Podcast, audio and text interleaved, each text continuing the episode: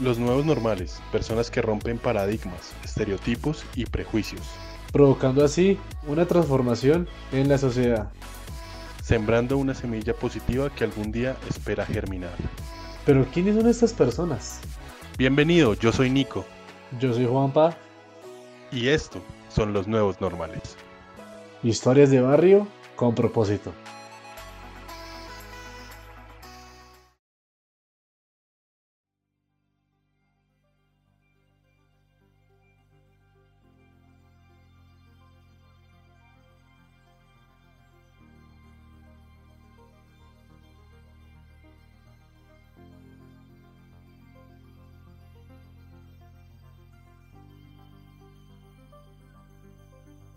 Bueno, buenos días, buenas tardes, buenas noches, desde el lugar y la hora de donde nos estén escuchando. Esos son los nuevos normales. Bienvenidos a este tercer capítulo de este podcast. De antemano quiero agradecerle a todos ustedes. Muchas gracias por el apoyo. Muchas gracias por todas las personas que están escuchando, por todas las personas que están aportando a este nuevo podcast que estamos produciendo junto con Nico. Y bueno, hoy queremos continuar, hoy queremos seguir con este proyecto, queremos adentrarnos a todas estas historias que realmente estoy seguro que tienen cosas increíbles para aportarnos en esta plataforma.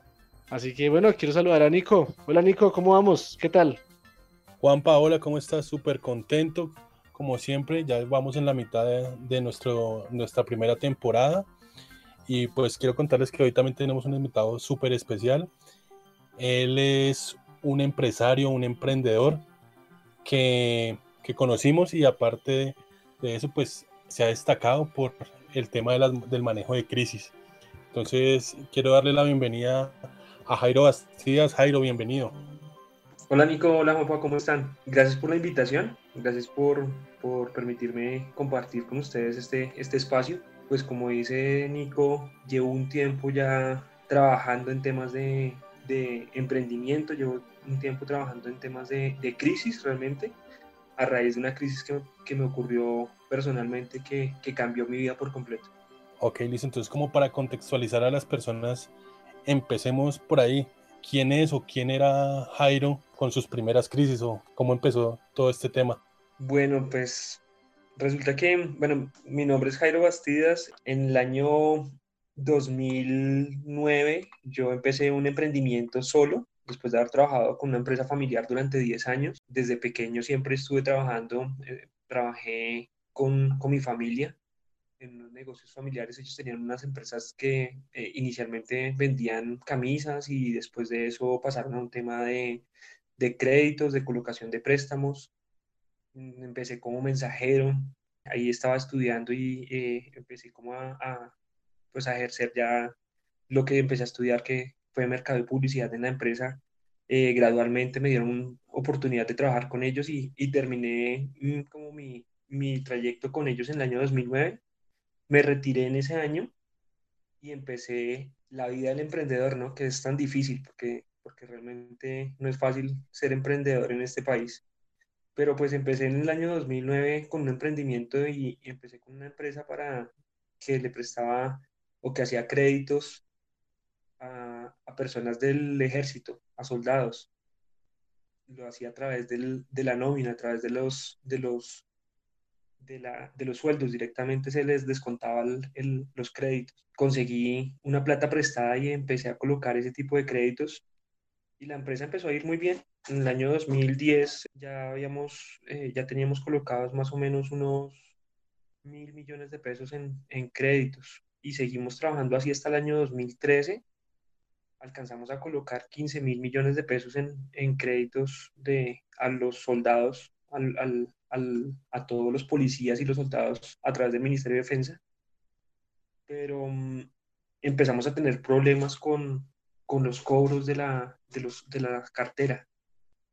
Y en ese año 2013, finales del 2013, me empiezo a quedar colgados, colgado con los pagos de las personas que me habían prestado plata y de, y de las empresas con las que yo había hecho negociaciones para poder adquirir dinero y, apalancar un poco el negocio o, o poder eh, colocar esos créditos. así más o menos duró como ocho meses tratando de, de, solucionar el problema, pero definitivamente no lo puedo solucionar porque era un poco grande, unas cantidades muy grandes de dinero.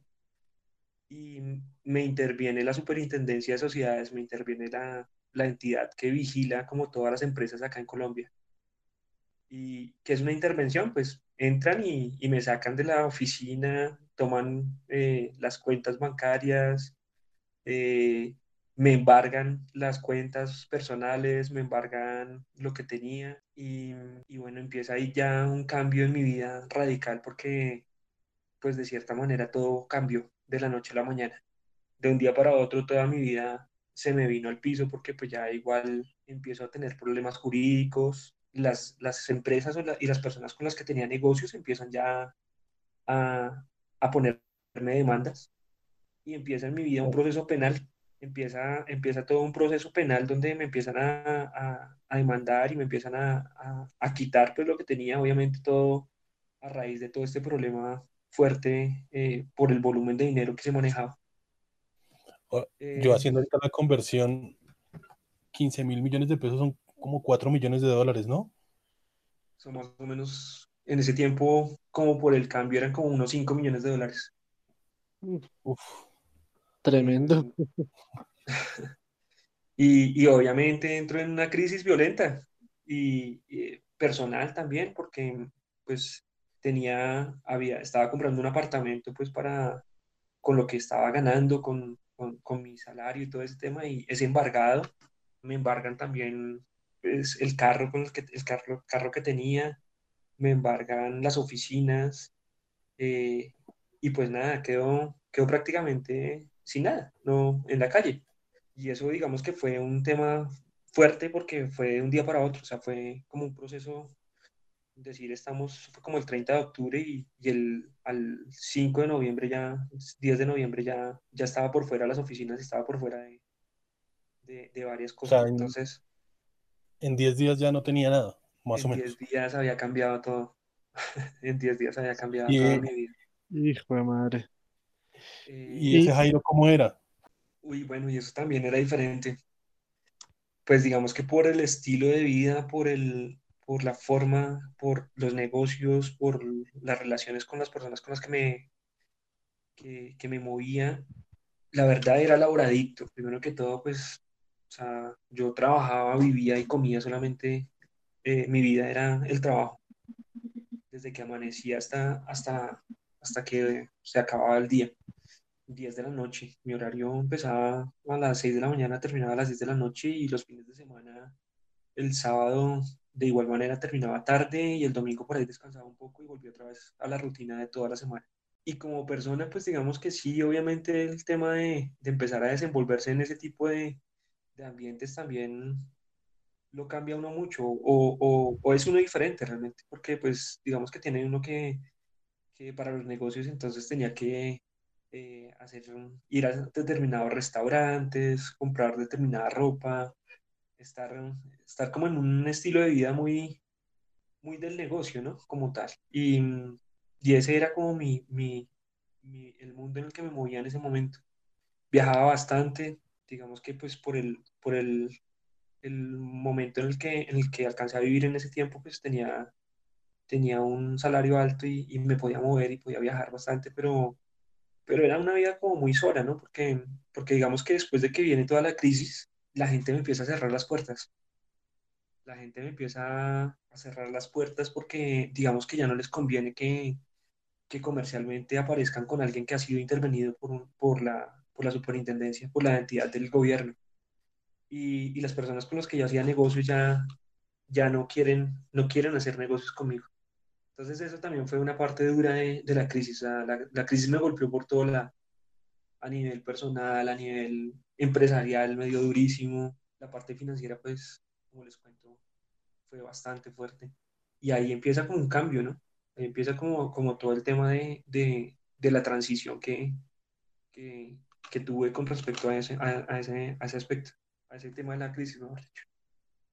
Jairo, eh, yo te quería preguntar, tú cuando, digamos, la empresa, la empresa marchaba bien, eh, estaban trabajando muy bien, digamos, en el tema de los créditos y eso, ¿Alguna vez se te pasó por la mente que lo que tú nos contabas en tan solo días, tan solo 10 días, podrían cambiar las cosas de esa manera?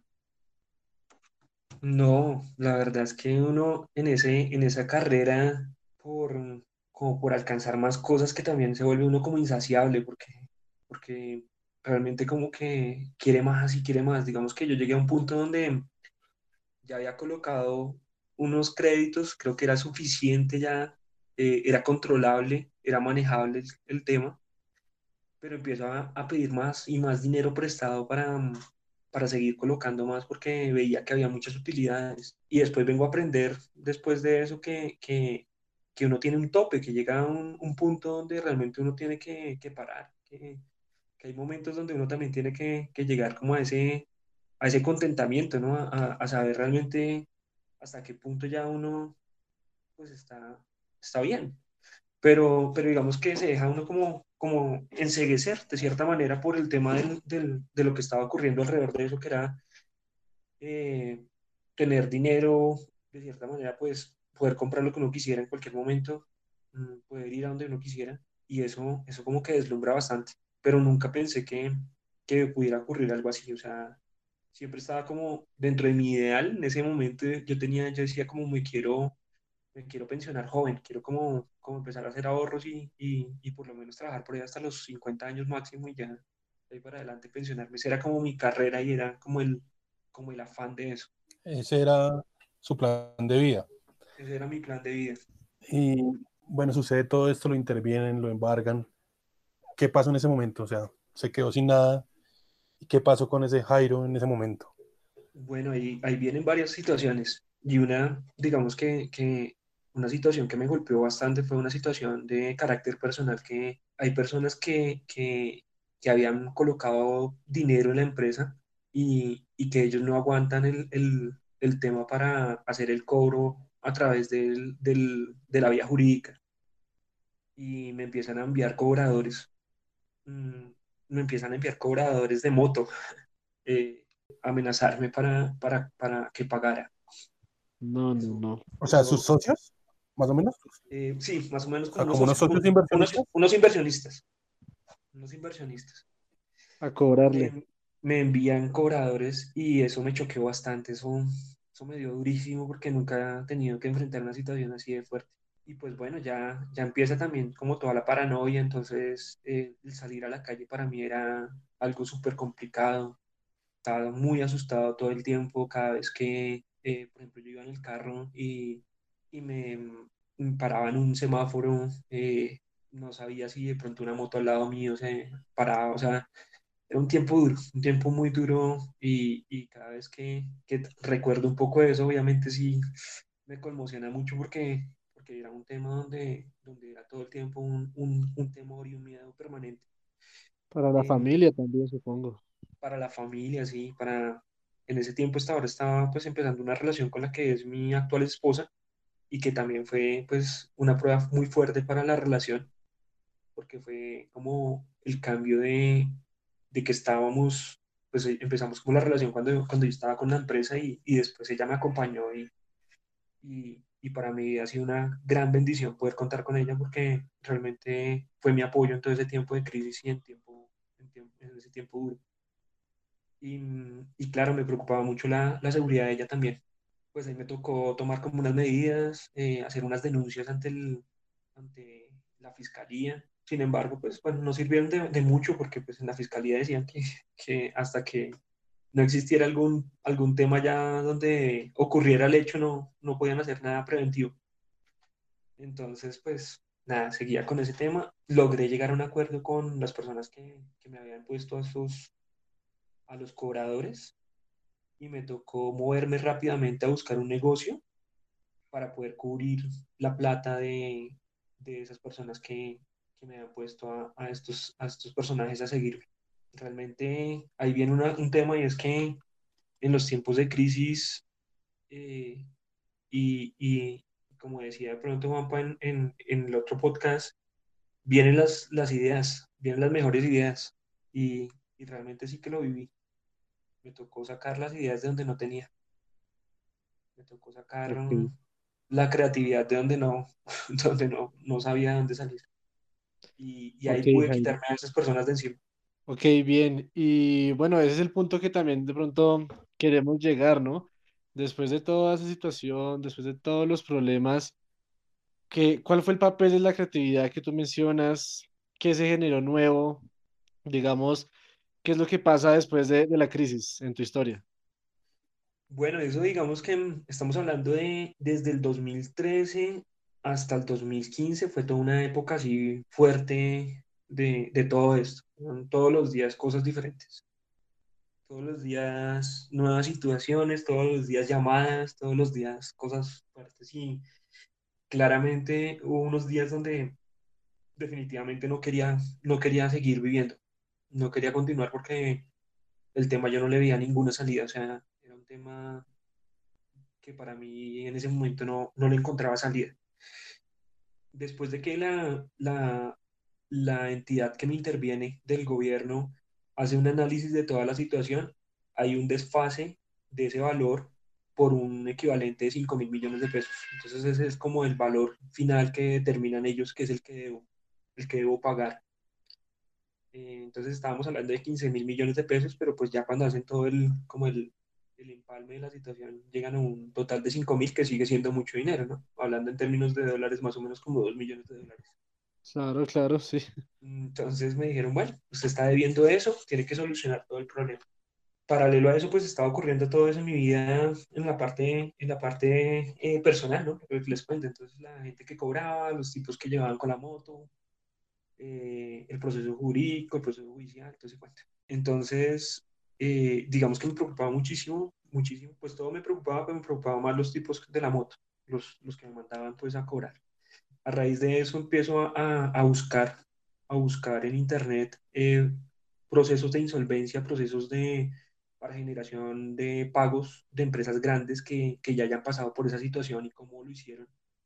Y encuentro un proceso de una empresa que, que realizó todo un tema de realizó un tema de unos cultivos de caucho natural y todo un tema de plantaciones de árboles y hizo todo un negocio. Entonces, de inmediato me contacto con esa empresa, eh, les digo, mire, yo estoy pasando por una crisis similar a la de ustedes, necesito que me ayuden, necesito, por favor, la ayuda de ustedes. Entonces me dan una cita, voy hasta allá, hablo con, como con la persona que había hecho todo el, como con el gerente, y le explico, le digo, mire, estoy en una situación muy difícil, necesito que, que me, me cuente cómo hizo ese negocio, la persona muy amable me empieza a contar y me contacta con otra persona, con un técnico especialista en todo el tema de, de plantaciones.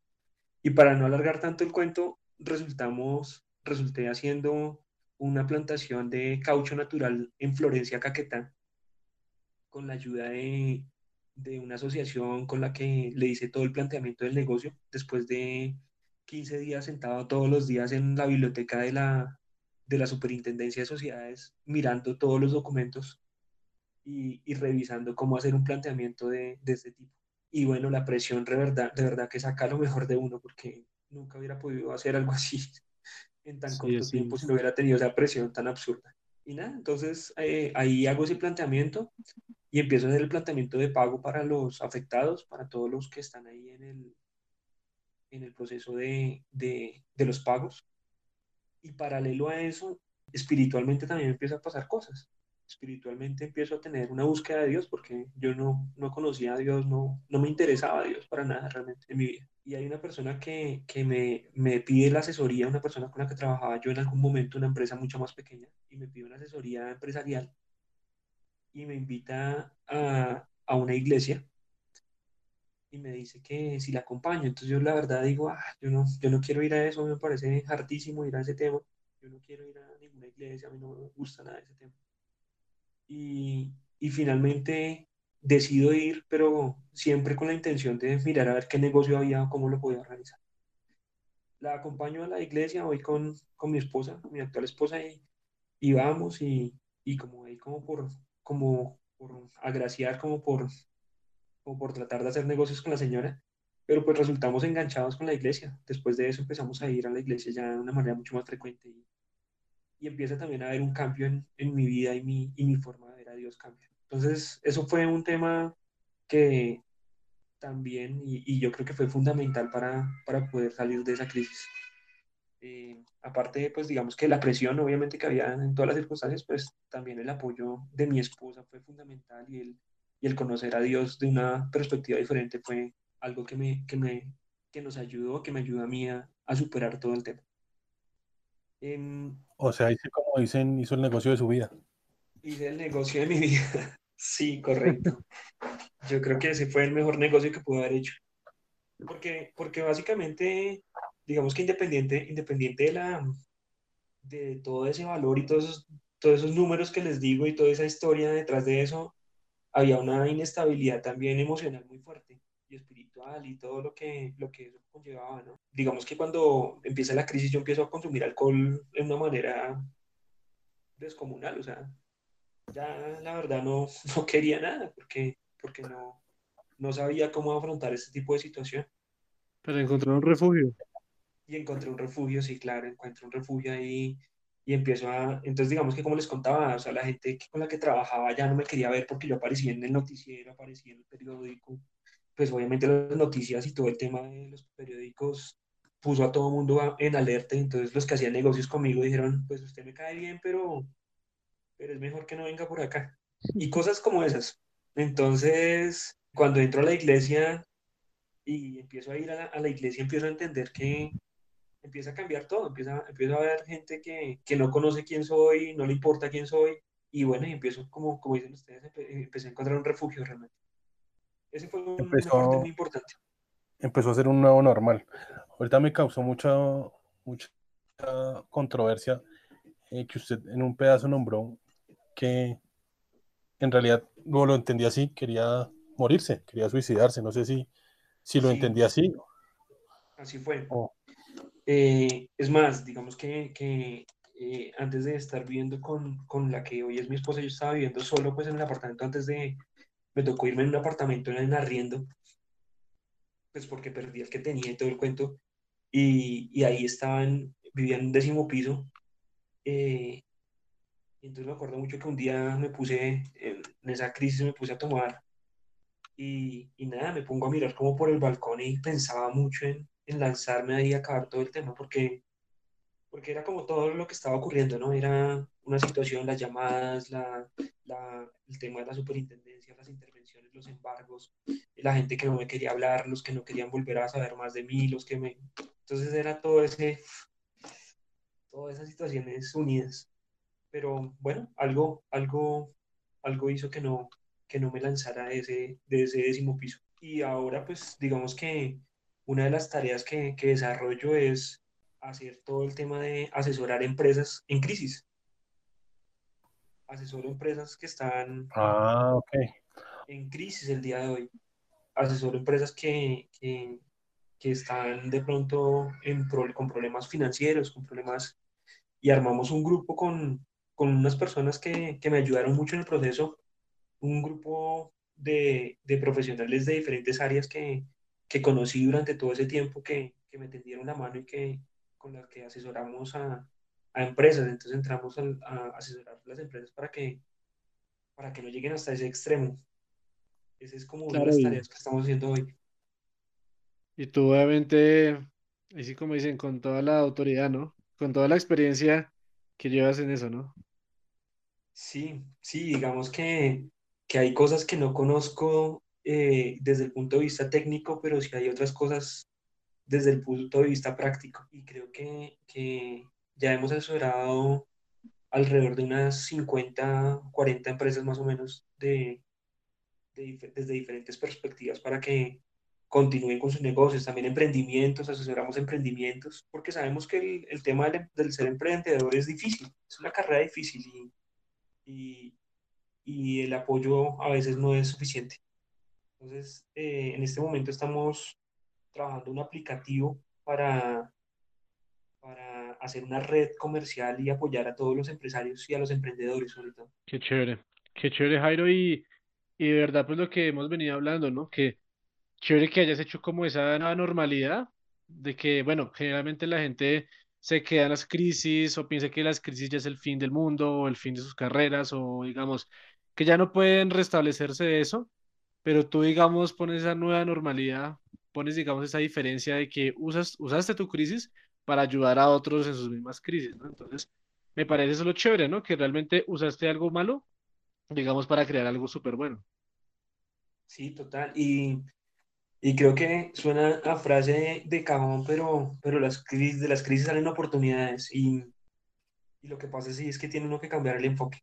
Porque si se sumerge en la crisis, si queda uno ahí hundido en la crisis, realmente es difícil ver lo que, lo que puede ocurrir alrededor, pero, pero no es fácil, no es fácil realmente hacerlo, pero sí, pero sí se puede hacer. O sea, tampoco es imposible saberlo de salir de las crisis y por eso, digamos que es una de las tareas que, que, que tenemos nosotros y es apoyar a todos los empresarios y, y, las empresas y todos los emprendimientos para, para soportar, salir y continuar con ese sueño, con esas metas, con esos objetivos que se plantean y sobre todo en, en, esos temas de, de, crisis, porque siempre hay crisis, siempre, siempre en cualquier negocio van a haber crisis en algún momento.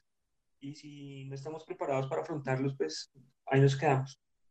Entonces, digamos que ese es como muy tema. Yo antes de, digamos, ya empezar a cerrar, yo quiero hacerte una, una pregunta que me ha estado rondando.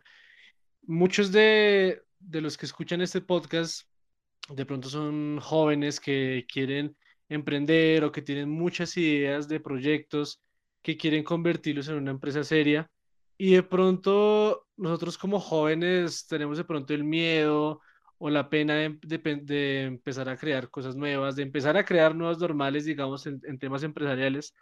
¿Tú qué les dirías de pronto a esos jóvenes que sé que nos escuchan, que tienen todas las ganas de emprender?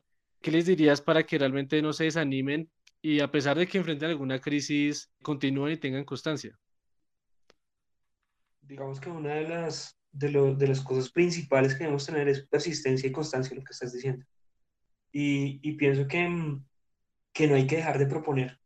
O sea, las propuestas nuevas y todo lo que, lo que rompe paradigmas y lo que rompe esquemas es necesario para, para poder um, cambiar también no solamente la forma de pensar de, de quien va a comprar mi producto, sino, sino también quitarnos esos esquemas a veces con los que llega uno en los negocios porque a veces como que uno quiere hacer el mismo negocio de todo el mundo, pero no tiene en cuenta ni, ni las capacidades que usted tiene, ni la innovación que, que usted tiene, su, eh, o los talentos que usted tiene, o la forma en que usted piensa, o la educación que usted ha tenido. Entonces digamos que, que primero que todo, pienso que es, es muy importante proponer cosas nuevas, o sea, la propuesta y, y no dejar de proponer es, es vital. Sí, eh, innovación la innovación, la innovación. Pero ¿cómo, se, cómo se, se logra la innovación? La innovación se, se, logra perdiendo miedo, perdiendo el miedo a, a proponer, porque perdiendo el miedo al que dirán, porque entonces ya usted dice, no, pero eso está malísimo, eso no, no va, usted con eso no va a salir adelante, eso con eso no va a hacer nada.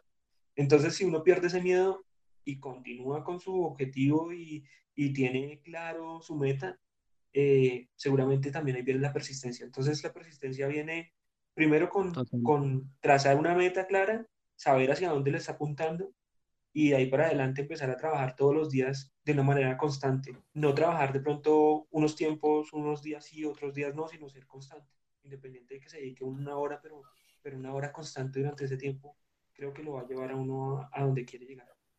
Totalmente. Eh, Jairo, como para, para redondear esa idea, alguna vez hablando con usted, usted me, me marcó mucho esta frase porque usted me decía, cuando yo emprendo algo y me dicen que estoy loco, digo, voy por buen camino.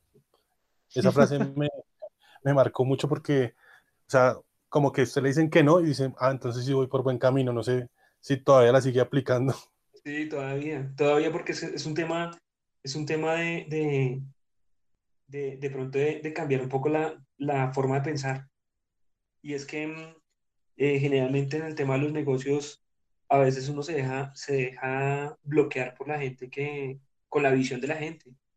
Y, y, pues obviamente uno tiene que pedir recomendaciones y revisar exactamente a personas que ya sean más especialistas en determinado tema, pero, pero también tiene uno que lanzarse al agua y tiene uno que, que aprender y, y, y, probar. Creo que ese ejemplo lo lee uno mucho en los libros y es cuántas veces tuvo que probar un, alguien que, que, creó un determinado invento antes de, de, sacar el invento. Muchas cosas, y muchas veces, 999 veces, pero aprendió 999 formas de no hacer las cosas. y en los negocios a veces le pasa a uno eso. Y es que, que tiene que tener el, perder el miedo a, a, probar, porque, porque pues de, de, otra forma nunca va a ser, nunca va uno a, a, darse cuenta si realmente podía hacerlo o no podía hacerlo. Sí, la prueba y el error. La prueba y el error. Pero sí, tiene que hacerlo, obviamente con preparación y, y todo lo que más pueda eh, de planeación también, porque la planeación es vital.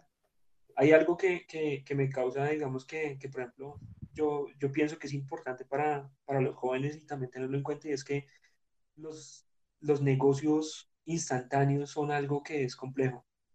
El negocio del, del eh, empieza hoy, gana ya mañana, conviértete en millonario, creo que es algo que, que, que no es tan así, es todo un proceso y, y, y de cierta manera me ocurrió mucho eso cuando empecé a ver mucho dinero y, y y la verdad eh, empieza uno a deslumbrarlo todo ese tema, pero, pero creo que es más de constancia, más de constancia, más de trabajo, más de ser persistente y, entender que todo es un proceso para, para, poder llegar a la meta, ¿no?